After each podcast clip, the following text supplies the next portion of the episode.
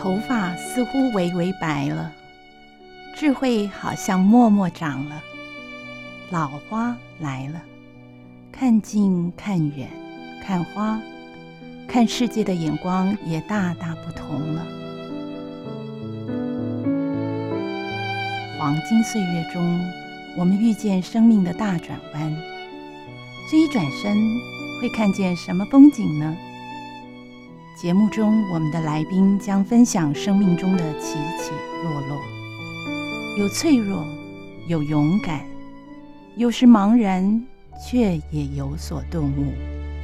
让我们在这一小时中相互陪伴，看见生命转弯处的那一道彩虹，感受光中的温暖与祝福。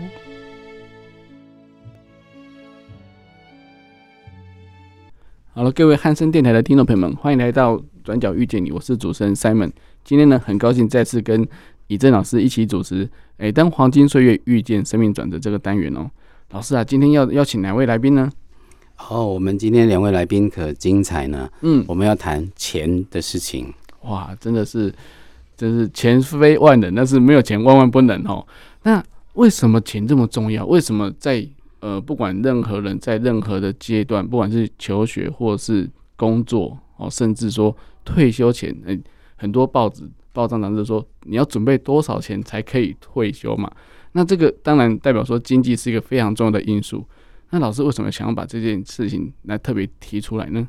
是我们在生命转折的过程，确实需要很多的安全感，嗯，也需要有。确定的物质的支持，对，要不然确实是很难度过的。嗯哼。不过，陈如 Simon 刚刚提到的，很多人谈到说多少钱才够，嗯，呃，多少钱才安心？是。可是，在听到这件事情的时候，我反而有一种感觉哈，需要安心的另外一面，就是我们正处在紧张、焦虑、担忧的这样的一个状况，嗯。所以，我们。这一集我比较想要谈的是这个焦虑的部分，哦，而不是谈理怎么理财。嗯，虽然我们两位都有很丰富的理财经验，是，不过我更期待我们能够从他们的经验里面谈到他们怎样面对财务的压力，能够安顿自己。嗯，我觉得这个是可能是比拥有多少钱更重要的一个议题。的确哦，因为现在我们外在所看到的，不管是呃通膨啦，好，或是物价啦等等的。还有新闻总是报一大堆数据嘛，有高有低，箭头又画上面又画下面的。其实很多人都会，要么就是搞不清楚，不然就是觉得会会有一点点呃焦虑。刚刚老师所讲的焦虑，就是因为生活上的压力嘛。是。因为从可能眼睛一张开就要用到钱，那那或许在这个情况下，生活要怎么过得安心平顺，然后无后顾之忧这种感觉，诶，来宾是不是可以分享一下？那今天的来宾老师可以先介绍一下吗？呃。其实没有人能够真正无后顾之忧啦，哈。所以今天的两位来宾，我觉得有一个非常重要的特色，就是他们曾经经历很大的一个财务的困境，嗯，可是在这个过程，他们也持续着在摸索和呃安顿自己。那我在看到他们的生命历程的时候，都让我非常的感动。那我就请呃两位先简单自自我介绍一下，先从 Lilian 开始好吗？呃，好。大家好，我是 Lilian。嗯，那呃，我自己的话呢，就是呃，从这个唱片公司总机呀、啊，做到外商投顾台湾区总经理。零六二零一六年，我退下金融的外衣哦。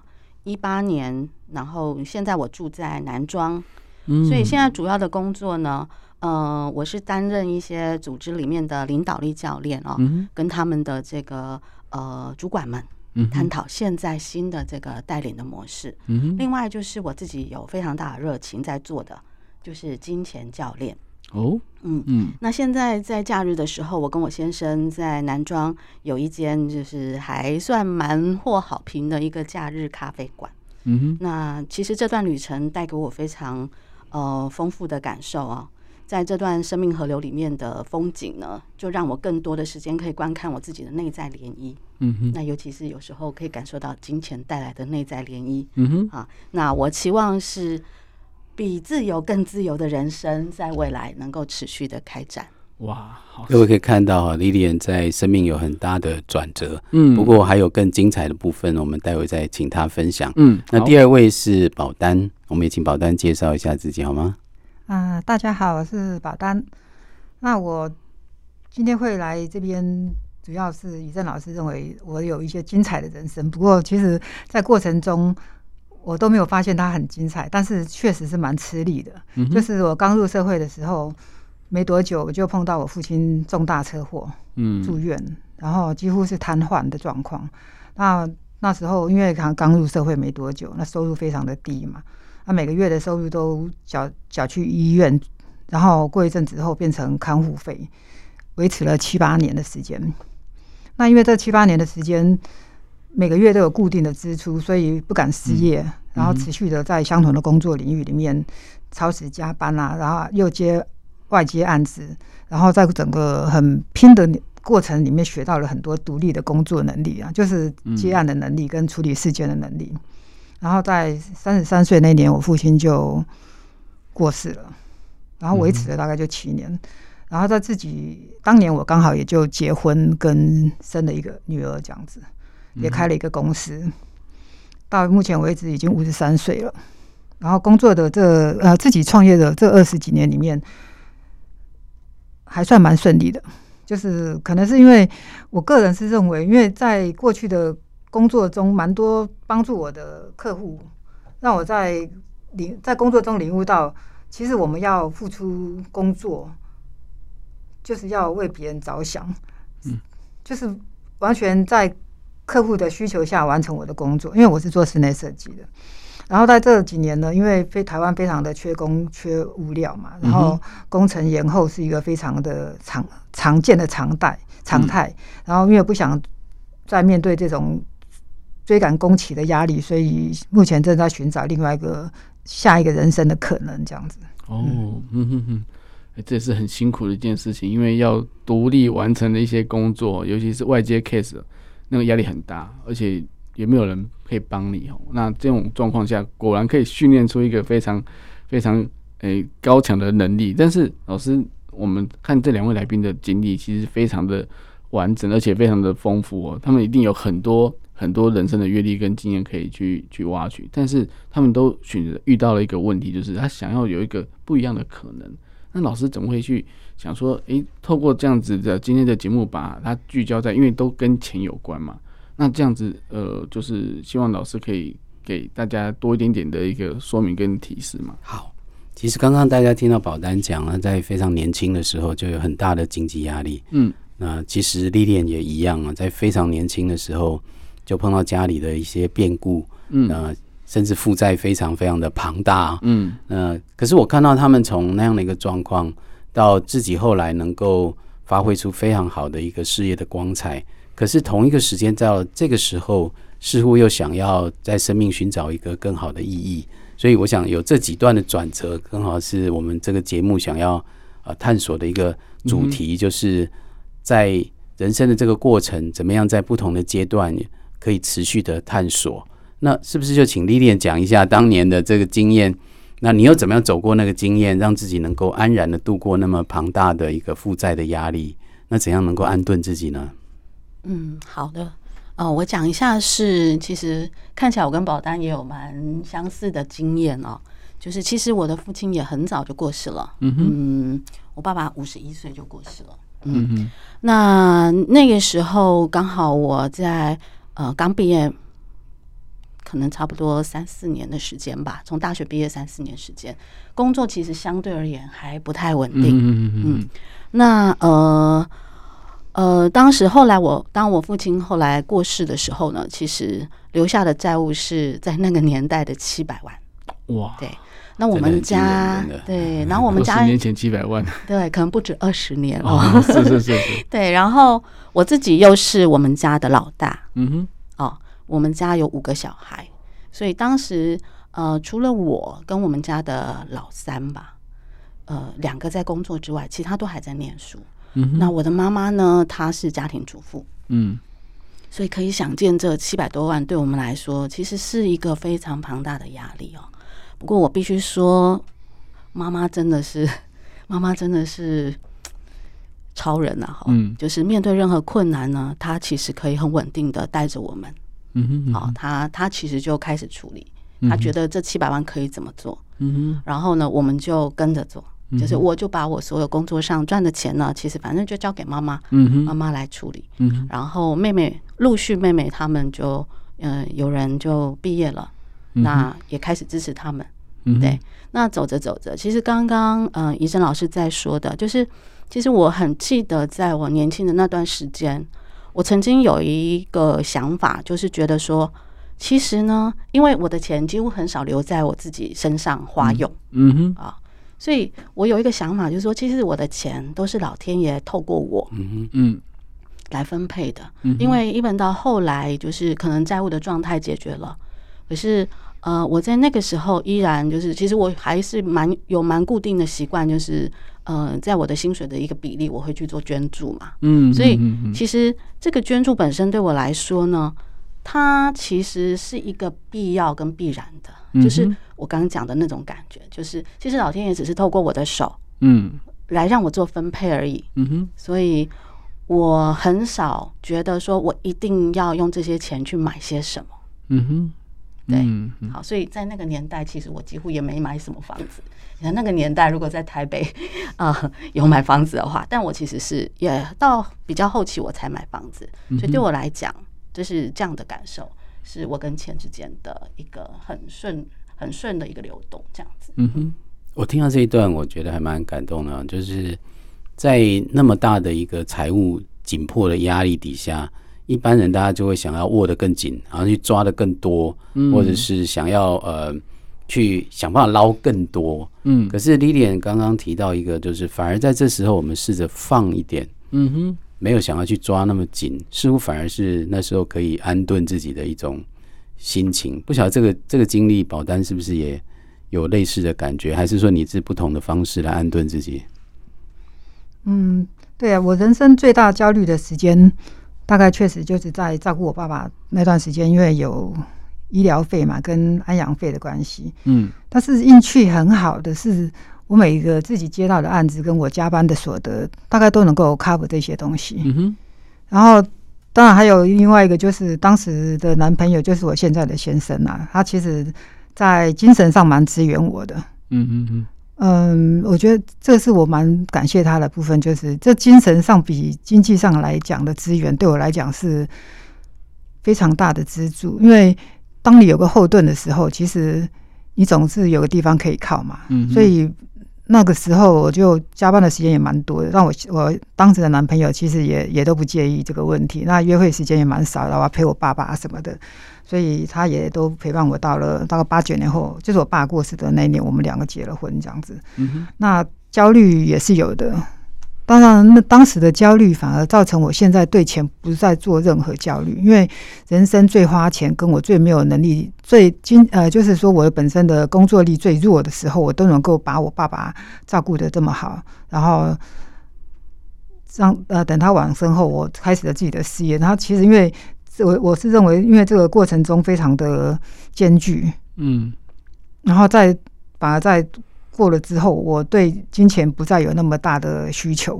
嗯哼哼哼，我听到其实有一个蛮特别的地方，就是各位都两位都表现出很强烈对自己的信心呢，就是说再困难我都撑得过去。对，不过这个信心似乎有一个很重要的基础，就是两位都有很重要的。陪伴的人啊，像 Lilian 刚刚有妈妈，还有家人作为那个陪伴的基础支撑。嗯嗯、那宝丹有一个很好的男朋友，嗯、那陪伴这一段路时的各位能够这样的支撑着，嗯、是有这样的效果吗？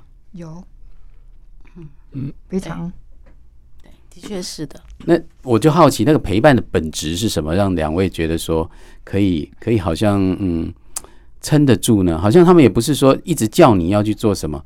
或者是指导你，我刚刚提到保单的这个例子，好像就是他就是默默着陪着这个感觉嘛。嗯，对，对，因为刚刚保单只说到精神上的支持哦，就是就是。完全的，就是让你工作没有后顾之忧，就是你要加班什么，他都不介意哦，他也不会生气，也不会闹这样子，对，不会让你觉得说我已经在工作，还要再处理你的情绪这样子，这种关系我你会让你有更大的压力嘛？对。那我相信在 Lilian 那边也是，家里妈妈哎，为母则强，一肩扛起有没有？就是带给孩子很稳定的力量，嗯，就做你们日常生活过的日子，那么其他的妈妈来操心。我觉得这是一个非常让让人的心里面会有个安定的感觉。那这样的话就会感受哈，而且很美。嗯，对对对，所以所以我觉得这是一个非常哎、欸，感觉上蛮感动的事情啊。所以所以我觉得说在。呃，现在两位其实不管是在自己的创业上，哎、欸，其实两个都在创业嘛。就是像在男装的话，刚刚听莉莉这样讲，我也想去喝一下咖啡哦，就是那种温馨的感觉，就是慢活的感觉。我相信也是你体会来的，就是因为可以慢活，所以选择慢活。为为什么你会想要搬到南庄那边去呢？而不是在北部或是比较呃生意可能会比较好的，或是或是说人比较多的地方呢？这真的是一个我也很好奇的地方哈，因为刚刚 Lilian 提到他已经担任到总经理的这个位置嘛，嗯，所以其实是非常光彩的，嗯，然后最后把这个放掉，洗手做羹汤 这件事，我真的是觉得非常的不可思议。那我们在这个节目一直也谈到这个生命在不管是各种的转折里面，我们怎么做出自己的选择，我也很好奇，Lilian 要不要分享一下这一段心路历程？嗯，会到南庄，我觉得。嗯，当时也是因为我们本来在台北要换换一个房子，但因为我的我先生他是高尔夫球教练哦，所以其实他心心念念的就是他希望能够找到一个地方，嗯，是他一出门就可以打球哇。啊，所以因此呢，我们我就告诉他，那就放弃台北了，我们应该去找一个我们能够负担的哈，然后，所以我们后来就。找到了南庄这边，因为南庄是个山城嘛，嗯，所以它其实有很多就是农地，嗯哼，对，所以后来我们就，其实我是在二零一三年就在南庄买了一块地，嗯哼，嗯，然后我在一六年离开金融业，一八年的时候，我们我邀请他，我说，那如果我们那块地要做点什么的话，嗯，我们应该是先到附近去住，哦，好，所以我先到南庄租了一个房子，嗯，那接下来呢，又呃。老天爷又送来了一个事情要我们做，就是开了这个咖啡厅。嗯哼，呃，我刚刚在一开始自我介绍的时候，我说，呃，比自由更自由的人生，对吗？嗯嗯，因为我一直记得自由这件事情对我非常重要。嗯嗯，我在大学毕业写的那毕业纪念册上都会写一段话嘛。嗯，对，我就说像像空气一样自由，所以我一直觉得自由对我很重要。嗯，而到了男装这段经历呢，我说比自由更自由，是我感受到，呃，我过往其实努力工作的那个用力，嗯，而今天我们开展的这个咖啡厅，嗯，事实上有非常多上天送来的礼物，嗯嗯嗯。那因为这个故事讲起来会太多哈，我就不太赘述。那我只讲说那个感受是，嗯，当你正在做一件。呃，你你可以做的事情的时候，你感受到老天爷的力量。所以当时在我开这个咖啡厅的时候，我写了一段话，就是我感觉这段旅程就像呃乘着一艘船顺流而下。你知道前方有路，你不用太担心，东西都准备好了。好，这就是呃。我感受到的那一个不是金钱上的自由，嗯哼，而是连你精神上的那个，刚刚一开始一正老师说的那个担忧，那个担忧你可以放下，嗯哼哼，是怎么放下的呢？因为显然你的收入立刻就少掉，只原来的呃，可能不剩下十分之一吧，哈，而且收入是不稳定的，在那种不稳定跟不确定的财务压力下。呃，又如何能够让自己安心的下来呢？这件事是如何做到的？啊，少掉了真是太多太多了哈，那真的是很难计算。但是其实我是到了那里，我觉得，呃，其实我们真的没有需要那么多钱。嗯哼，嗯哼，好，呃，换了一个场景后，我发现，我说我租了一个房子嘛，嗯，那我不知道大家可以想象，我在南庄租了一个两层楼的洋房，嗯哼，当然你说它。也不是说非常大，但是两层楼有四个房间，一个客厅，一个厨房。嗯，很多来拜访我的人，呃，他问我，我问他这个需要多少钱？你知道，台北人来的时候，肯定就是两万三万的讲哈。对。但其实我租了一个房子，事实上是一万块以下了哈。我们不要讲多少钱。嗯。所以你可以想象说，当刚刚一开始我们在说的退休到底需要多少钱这件事情，其实有些时候。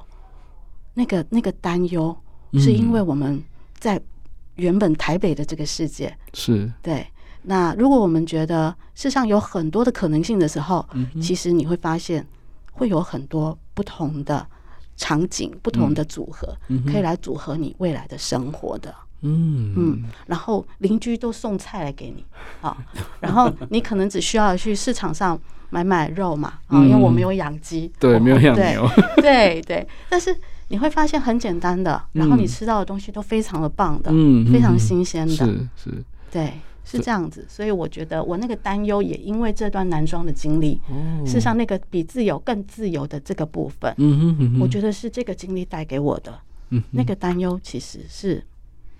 不需要这么多的。老师，我突然想到一句话，就是那种财务自由。什么叫财务自由？就是就是你的被动收入大于你的主动收入嘛，或者说你根本不需要做事情，你的被动收入就可以 cover 掉你的生活。那刚刚那点让我觉得说，他没有需求那么多，没有需要花那么多的时候，那其实就算就算他的呃，不管是利息收入，或者他比如说只要有两万块，其实都可以 cover 掉的话，那说真的，他就财务自由啦。他咖啡厅今天有没有客人来，他也无所谓啊，是不是这样？所以看起来自由是一个心态，而不是到多少钱这件事，对不对？其实我觉得保单也很有意思，因为他也开过咖啡厅，然后也做过很多这个不同的尝试啊。嗯，所以呃，要不要也分享一下？我们竟然都像年轻人一样开过咖啡厅呢？对啊，因为确实开咖啡厅确实是在过去。或者是现在很多年轻人都在想过开咖啡厅。那我其实我开咖啡厅的计划，当时因为我做室内设计公司嘛，嗯，那我开咖啡厅当然是想要结合我的设计公司啊，对，就是客人来这边谈案子，也可以有咖啡的美味可以配合。嗯、那兼做系统柜啊什么的，但是因为咖啡厅这样的工作想起来是很浪漫啦，但是在台北市来讲，尖峰时间真的是忙到，呃，可能就是。正职的工作人员就必须全部在咖啡厅里面忙，反而那个正职跟副业会有一点搭在一起的时候，会觉得工作上来讲会有一点混乱了，然后同事跟员工之间会产生不愉快，所以最后嗯觉得还是维持正职好了，就把咖啡厅就收起来了。那也不算失败哦，那因为在过程中我们也学到很多。就是经营这种对外的生意的应对进退了。那那这过程中，当然跟另外一半也有一些争执，所以也许这个这个经验，我是认为当下没用到，不见得我未来会用不到了。所以。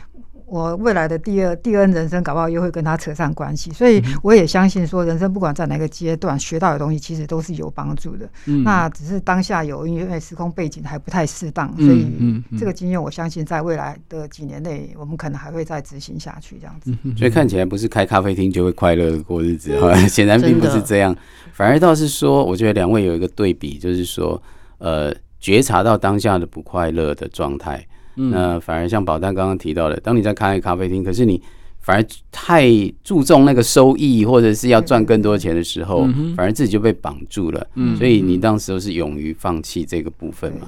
放弃很重要。Lilian 刚刚反而是颠倒的，就是在在职场觉得这边太那个人生不是你要的，你就把这块放掉，去经营一个慢活的这个东西。所以我刚刚听到的是，两位都有一个很清楚觉察到自己的状况。对，那该放的、该改的。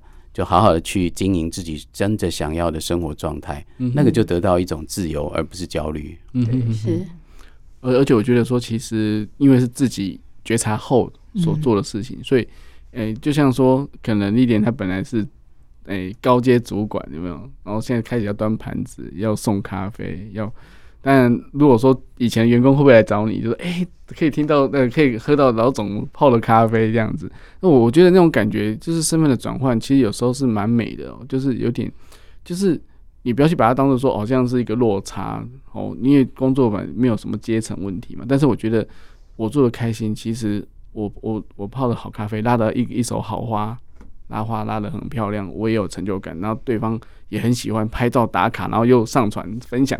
那感觉上就是，哎、欸，这就是我一种就是成就感的延伸啊，是不是这样？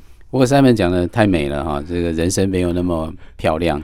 像我就听 Lilian 说过，她去开的这个咖啡厅，确实，你刚刚很多人他老朋友来拜访他的时候，我记得你有提过，就是很多人说啊，你怎么会做这种工作哈？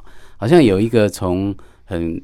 很光彩的地方，换到一个必须要端盘子、笑脸迎人、迎人的这个情况。嗯，那在这种情况底下，难道不会有一种对比跟失落，然后呃，产生一种好像是是有一点。刚刚虽然三本谈的没有没有尊卑贵贱，可是大家心里面你可以看到，当人家这样问你的时候，好像就也是一种评价跟压力。你怎么调试这件事情呢？放掉之后怎么调试呢？嗯嗯，的确，刚刚刚刚三本讲的时候啊，呃，一说真的，我大部分我的朋友或同事来找我，嗯的确会有一种感觉，就是他们其实是很开心的。嗯，我我我甚至是有我之前带过的 sales 来找我的时候啊，我端我帮他端咖啡，他是很不好意思的，他他觉得说，哎，我来就好，我来就好，啊，他们不太习惯，嗯。所以大部分是我的朋友啦，或以前同事或客户来找我，嗯，原则上没有太大的问题。嗯哼。但是刚刚怡珍老师说到的是，呃，曾经有一次有一组客人是从台北来的，那当然这是我不认识的客户客人，那他们坐下来吃吃喝喝非常开心嗯。啊，然后就聊起来了。当我们有时我我我们把我们的咖啡厅当做是我们的客厅嘛，所以我常说。来的客人都是朋友，嗯，啊，所以只要有空，其实我们就开始交换彼此的心得，嗯，那一群人里面，当然有一些人非常羡慕，啊，我们从台北来到这里过这样的生活，嗯哼，但那一次就曾经有一位呃男士，嗯哼，当他我们交换了彼此，我们为什么来之后，这位男士他就说了，说，那你为什么要做这种工作呢？啊，那其实你可以知道他这个问题，就表示他心里其实觉得这是一种。不是很好的工作哈，也就是刚刚说的那个尊卑的感觉。嗯，但其实，呃，我自己内在有没有受到什么伤害啊？其实，其实我会回想到一件事情，就是其实在我还没有到南庄的时候，嗯哼，嗯，的确有一次，我我记得我在台北，那时候我已经离开职场，然后，呃，有一天我就在我们的这个停车场走路的时候，那我就看到我们有一个阿姨，嗯哼。她在收垃圾嘛，嗯嗯，那我心里就想说，哇，我现在啊，这个没有收入啊，嗯、那我以后会不会等我老了要做这样的工作？嗯，我自己曾经有这样的，然后下一刻这样的工作对想法，这样想法，然后下一刻，我的心里出现一个声音说，啊，不是所有工作都很平等吗？嗯哼，那这工作有什么不好呢？嗯哼，然后呢，我就带着我这个收获，我就觉得说，哇，所以根本不用担心。然后我就走去开我的车子了。所以或许那一天这个客人说的这种工作的时候，对我来说，就是我曾经自己也曾经有过一次这样子的一个跟自己的对话。嗯，所以我会觉得说，其实这没有什么。嗯哼，对。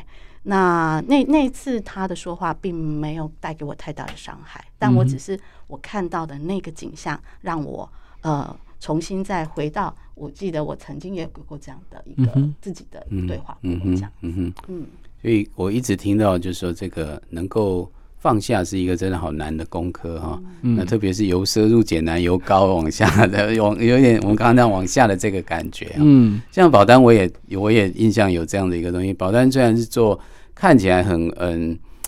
艺术高端的这个室内设计，对啊，不过不过其实他一直觉得自己是服务业，甚至他现在跑去当学生呢，也是我觉得也是一种很很有意思的放下的心态的调整。那保单也不要分享一下，你在这个能够放掉自己好像光耀的那一些面，然后改变这个心态的历程又是怎么样？嗯，啊，其实老师说放掉这件事。我要跟你唱反调了，我没有放掉，我所谓没放掉，是我根本没有拿起来，我就不用放掉，是因为其实我甚至于在做很多工程的时候，就是在室内装修的这个工程来讲，我其实常常碰到，哎，有些厂商没弄好的事，甚至于没有清洁好的事，我就会拿着抹布擦一下，然后把就是可能打的实力控没处理好，我会自己去处理一下。那我们客户都会说啊。呃，胡小姐，或者说宝丹，你怎么不请厂商来处理呢？我说这些事我也可以做啊，而且我甚至于做的可以比厂商好，因为我的细节会看得更仔细。当然，嗯，所以我还甚至于跟他说，以后我还想开个清洁公司呢。我觉得我的厂商可能还不够合格，我以后我应该自己做会更好。嗯，所以老师说到放掉，其实我从来没有把自己提起来过，所以也不用放掉了，因为我我认为这个是服务业。服务业确实是服务业，我什么都可以做。嗯哼，那甚至于我们曾经有过请工读生到我们公司帮忙，然后请他到，哎，我们在工地搬一些东西。他说啊，设计师还要做这种事哦。我说设计师也是一个工作啊，你把它当做你自己是设计师，高高在上的时候，你接不到案子。嗯，因为我们公司得到很多案子，客户的回馈的，呃。赞美都是说我们很好相处，可以沟通。他说他们曾经碰过什么公设计公司坚持要自己的东西，可是我我们我跟我先生的想法都是，客户明明花钱请你设计，应该是你要给他他想要的东西，再加上美观，而不是把客户客户想要的东西全部颠颠覆起来。我觉得那不是我们做室内设计该有的心态，除非是我们今天是做了什么国家艺术院啊什么之类的，要创造一个世界巅峰的设计。那如果我们做住家，甚至于办公室，全部都是以客户的需求为主。嗯嗯，这个这个部分，其实我听过马克思，呃，那个就是那个 iPhone 的设计师是谁去了？iPhone 啊，不好意思，蒋博士啦。他说，其实他最坚持的是实用风格。嗯哼，对啊，这个可能要删掉了。不会 不会，我觉得这个蛮好的，就是说。呃，也许我刚刚用放下好像并不是一个最好的词，因为我们一开始谈到焦虑这件事嘛，哈，嗯，那焦虑大家自然的反应就是要抓紧，嗯，那我觉得也许是放下，也许是根本就没有抓紧这件事，嗯，反而我觉得是大家在这个面对经济这件事情的时候，呃，要让自己看到我是不是在这种紧张焦虑的状况，越想要抓的越多，越想要抓的越紧的时候，其实那恐怕。才是你真正不快乐的来源。嗯，那这个觉察，我觉得是非常非常关键的。嗯哼哼哼，好哦，那我们先休息一下，听一首歌曲哦。我们待会再回来哟。好了，各位汉声电台的听众朋友们，欢迎回到转角遇见的节目现场。我刚刚所听的歌曲呢，是由李圣杰所唱的《手放开》。嗯，到底什么事可以让自己放开？什么事不该放开要握紧呢？诶，老师啊，我们下一段现在要讲的就是，如果说自己。呃，遇到很很困惑的经验啊，或者说，哎、欸，跟财务有关的，甚至说，哎、欸，大家想把钱抓得更紧，就像刚刚两位来宾讲的一样，其实依照一般常理来看，就是遇到这种状况的时候，能够赶快把钱还完，减少这个压力，我就尽量赚钱，甚至就加班啊等等的。但是，到底这是不是一个最好的方式？还是说，呃，依照他们这样子的调整，是不是一般的常态是可以，大家可以？学习的对象，对，我刚刚听到大家提到，好像是我们自己心念的一个转变就能够改变人生啊。嗯，好像这件事情只是完全操之在我。嗯，可是我自己的经验却不完全是这样。嗯，有时候我们会看重钱，或者是看重某一种呃，要抓紧，不不只是因为我们想要这样，是，而是我们处在一种有压力的环境。哦，对。那我举个例子来说好了啊，曾经在那个哈佛最后一堂课。那这些老师都会在最后一堂的时候，给他的学生一个人生的重要的功课跟教诲。嗯，那我印象最深刻的是，有一位老师就跟这些 NBA 的学生说：“呃，等到你们毕业的时候，你们千万千万记得不要来参加同学会跟校友会。”嗯哼，为什么？对，因为他说，你一出去的时候，学校当然就会邀请你回来。嗯，可是当你刚毕业走走进来，你就会开始注意别人都开什么车。哦，我的车跟别人比起来，是不是比得上的车呢？是。等到你走进这个会场，你会发现别人都穿什么样的衣服，戴什么样的手表，递出来名片的头衔是什么？嗯哼。所以你在那个时候，你就会有很大的压力，觉得说，哇，我好像落后人家了。嗯哼。那他甚至说，那过了五年呢？过了十年呢？还是最好不要去，因为接下来你就要去比你升迁的快速了，你小孩的成就，念哪个学校了？是是。所以我们。经常有一个呃困难，就是说，即使我们自己似乎放得掉，可是碰到那一些情境的时候，嗯，好像不拿出一点什么来啊，然后自己就觉得自己是在一个很糟的状况。嗯哼，那这个在心理学叫做社会比较了哈。哦，就是说我们我们虽然想那样做，可是外界的压力却让我们觉得很困难。嗯，不拿出一点什么来，好像那个自尊。立刻就下降了。嗯哼，那我我其实蛮好奇两位的这种状况，因为两位的生活圈，比如说 Lilian 的这个呃金融圈，那那都是呃大家都是有钱人呢，我们用这样讲好了。嗯、然后大家也都会用高级品牌啊，就比如说包包可能不拿个 LV 就觉得有一点已经算是次等的了。嗯哼，那呃。那保单做的这个建筑业，在我跟建筑业经历的这些过程，似乎周围也是很强调自己的品味、富豪程度的这个，很容易做这个比较。品味，嗯。所以其实我一直觉得，刚刚两位谈到那个自己能够一的是放掉，或者是甚至不在意的不去抓取这件事，应该是非常困难的。尤其当你处在那样的生活环境的时候，周围都有个压力，叫你应该要怎样。怎样才是有成就的？怎样才是不是低自尊的、低自我状态的那种压力底下，到底到底要怎么去调试这种压力呢？那丽丽要不要先讲一下？我觉得金融业这件事应该是很严重的吧？嗯嗯，的的确在金融业，呃，应该会有这样的状况哈。不过。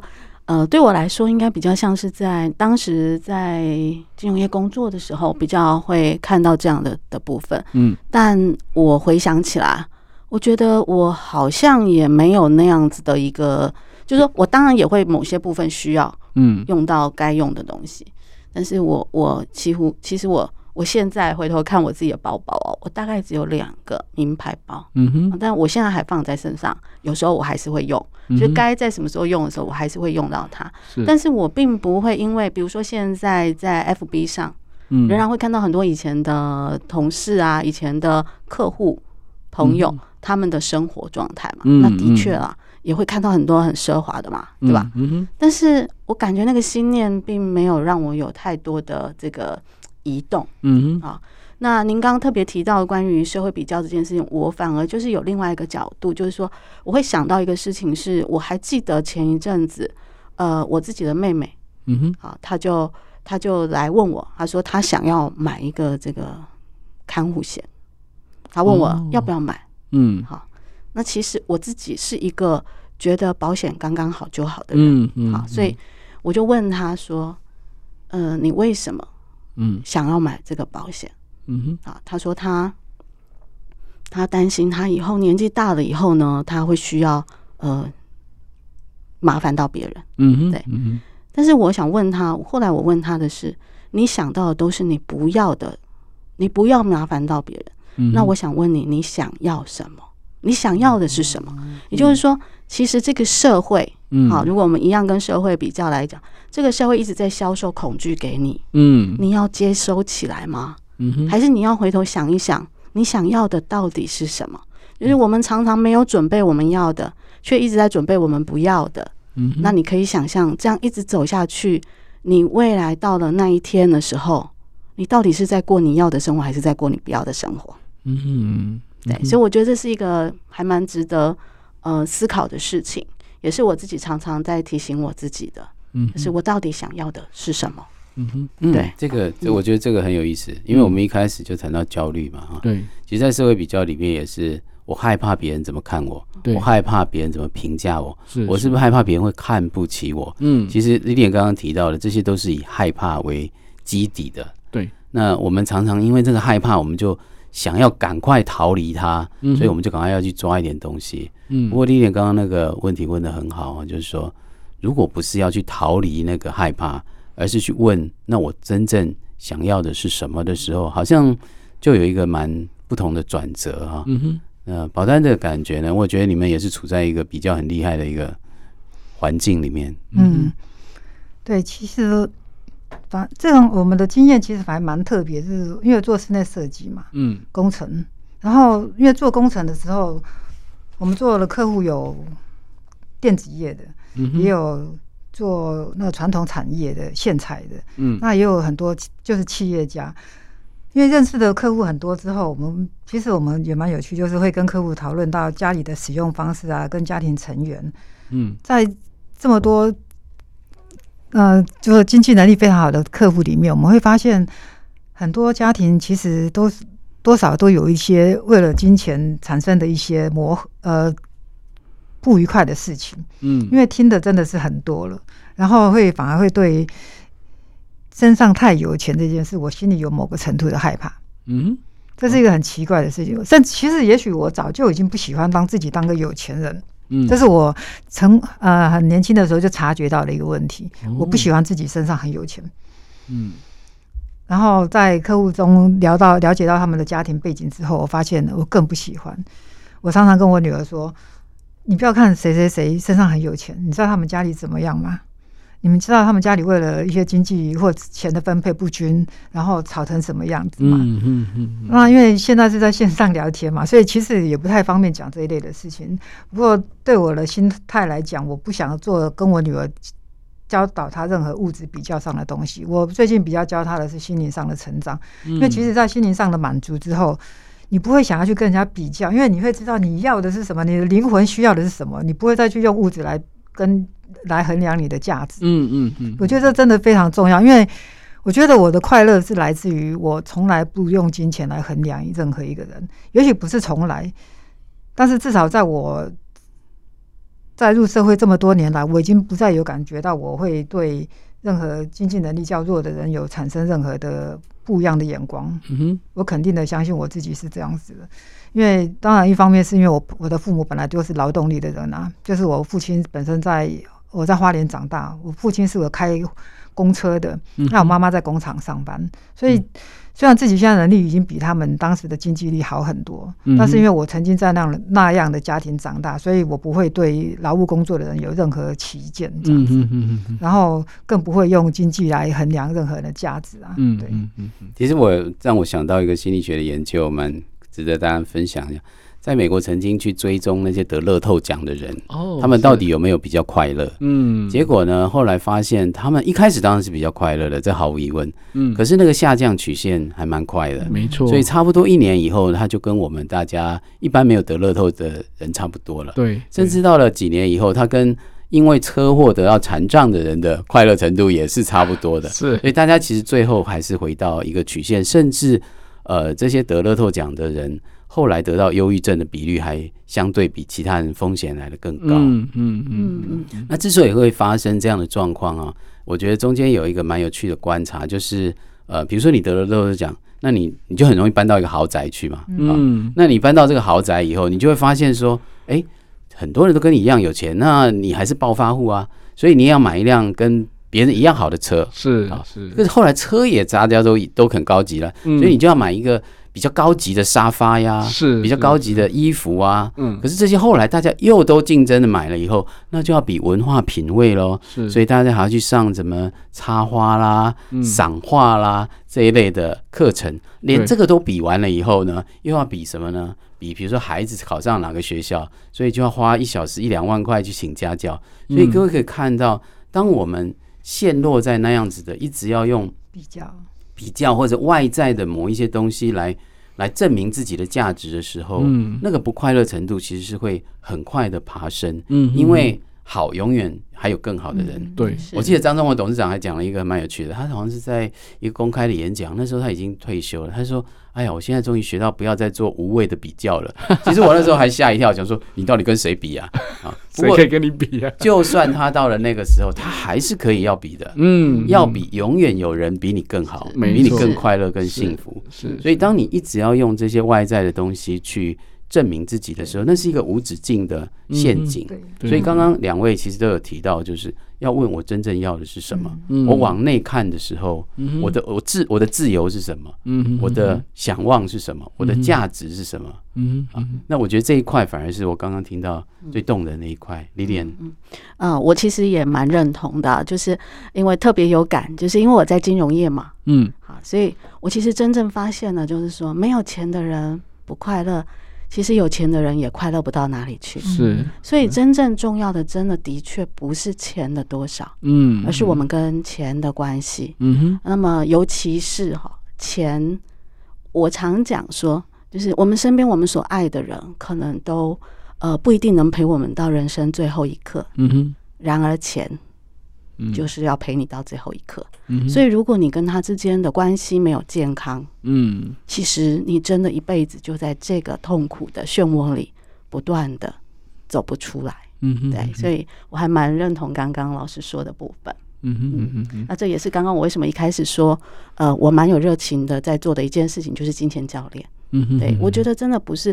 其实投资理财这件事情有太多东西可以看了，是。但是。如果你没有一个好的跟钱的关系的时候，你经常就是我们常在讲投资的时候，就应该贪婪的时候你恐惧，应该恐惧的时候你贪婪。嗯，其实这个就是不是你说不要就不要，嗯，是因为我们的情绪就会带着我们往那里去。对，所以当你没有真正把这件事情看清楚的时候，嗯哼，你就很难走出来。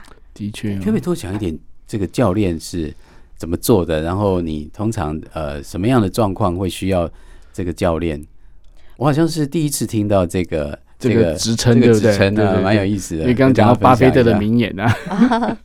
哦，没有，因为其实我我主要就是把金钱当做一个议题来来做教练的会谈。嗯好，那其实呃，我们的生命其实就是一本书。嗯嗯，因为其实我们人演化了几万年下来，其实金钱所代表就很像我们在呃几万年前的生存。嗯嗯，是。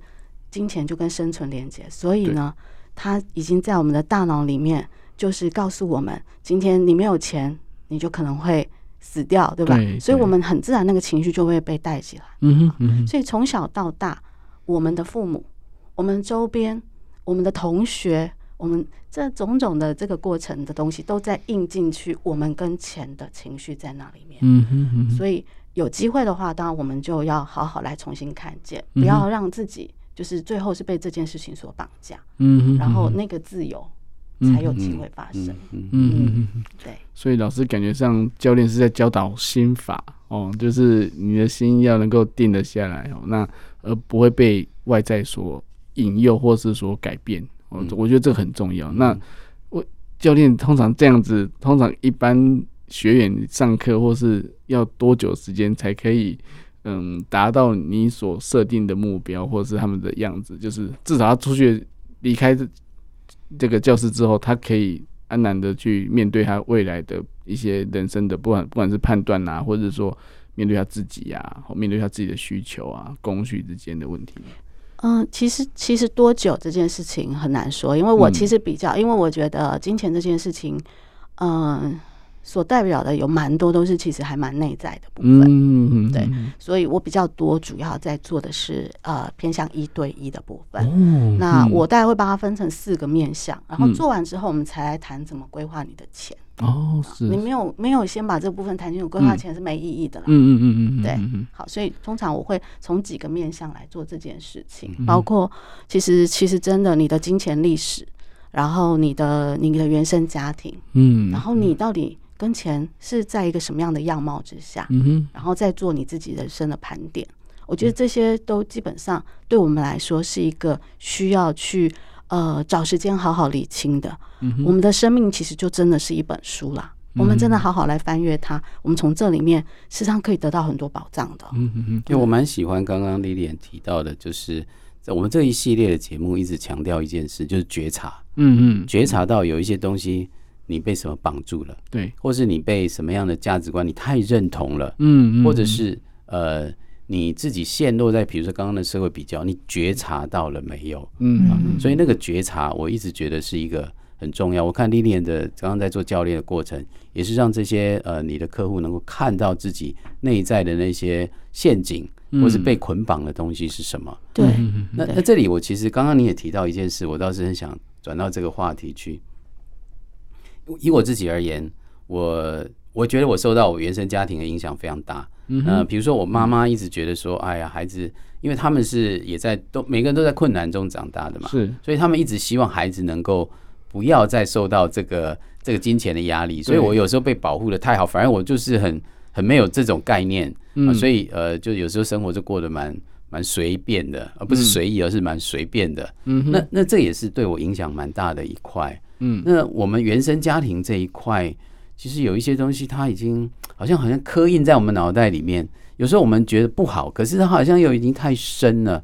这部分大家过去是怎么样去呃去觉察，或者怎么样去改变呢？因为像刚刚两位都有提到啊，比如说宝丹刚刚也提到，父母亲那一块其实是很辛苦的。嗯嗯，那那他们也有一一定的价值观到你的身上来。对对，那这一块对你的影响是什么？那你怎么样？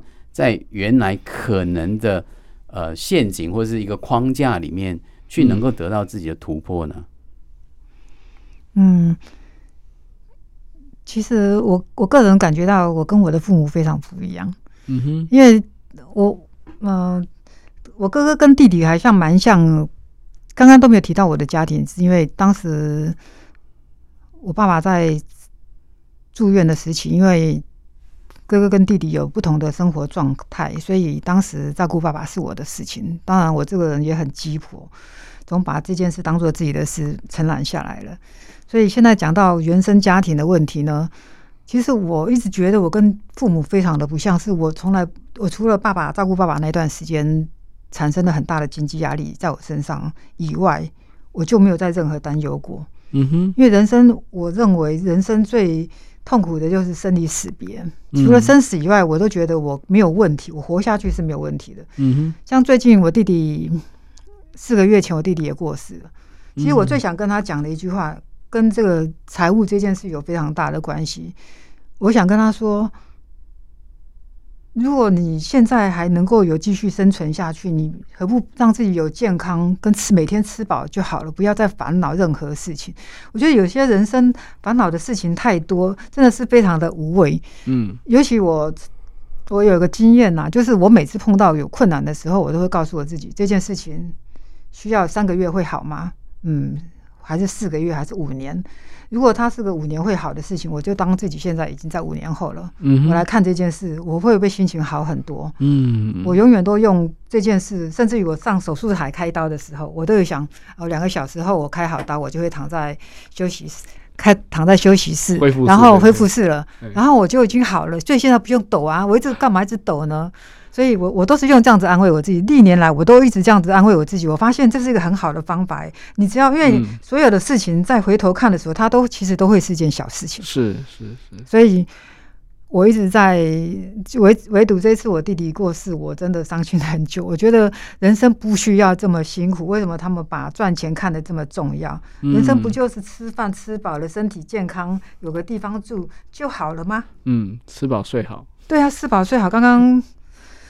都有提到过了，所以我真的真心的觉得，人生不要有太多的物质欲望。嗯嗯，虽然我现在过得不错，哦也不是我的错。哈哈，对，在心理学有个练习哦，在我想节目到尾声，我提供给大家做这个练习。好，刚刚保单也提到一件事，就是当我们的焦虑通常是比较是此时此刻，我们对未来的害怕。嗯，可是如果倒过来啊，心理学曾经有些实验就是。你想象十年后的你，或者你想象几年后的你，比如说保单，想象我已经快要死掉了，嗯，或者想象我面对一个什么样的生命的一个很重要的一个处境的时候，嗯哼，那个你回过头来写信给你自己，嗯，现在的你，那个你写给自己，你会说些什么呢？嗯，其实不断的练习这种呃，把自己从现在抽离开来，到一个更大的一个呃时间的框架，嗯，意义的框架。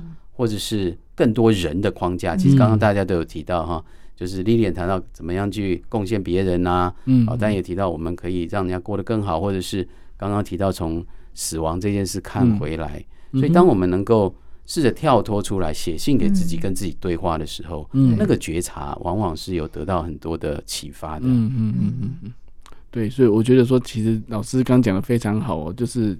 就是有点有一点像换换位思考，但是换的位置是你未来的哦，从未来来看你现在自己，一定会一些鼓励啊，哎，这些过得好吗？或者说你是不是撑过来啦？或者一定是多多给予自己安慰跟加油。所以我觉得这个这个力量是因为是自己给的，会更加的强大。对，好哦，那我们今天谢谢三位的分享哦。那我们今天的节目就到这边，我们下次再见喽。谢谢大家，拜拜，谢谢，拜拜。